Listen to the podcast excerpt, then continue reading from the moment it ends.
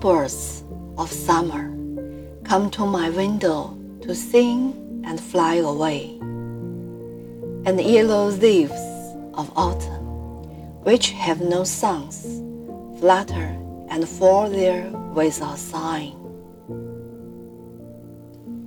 夏天的飞鸟飞到我的窗前唱歌，又飞去了。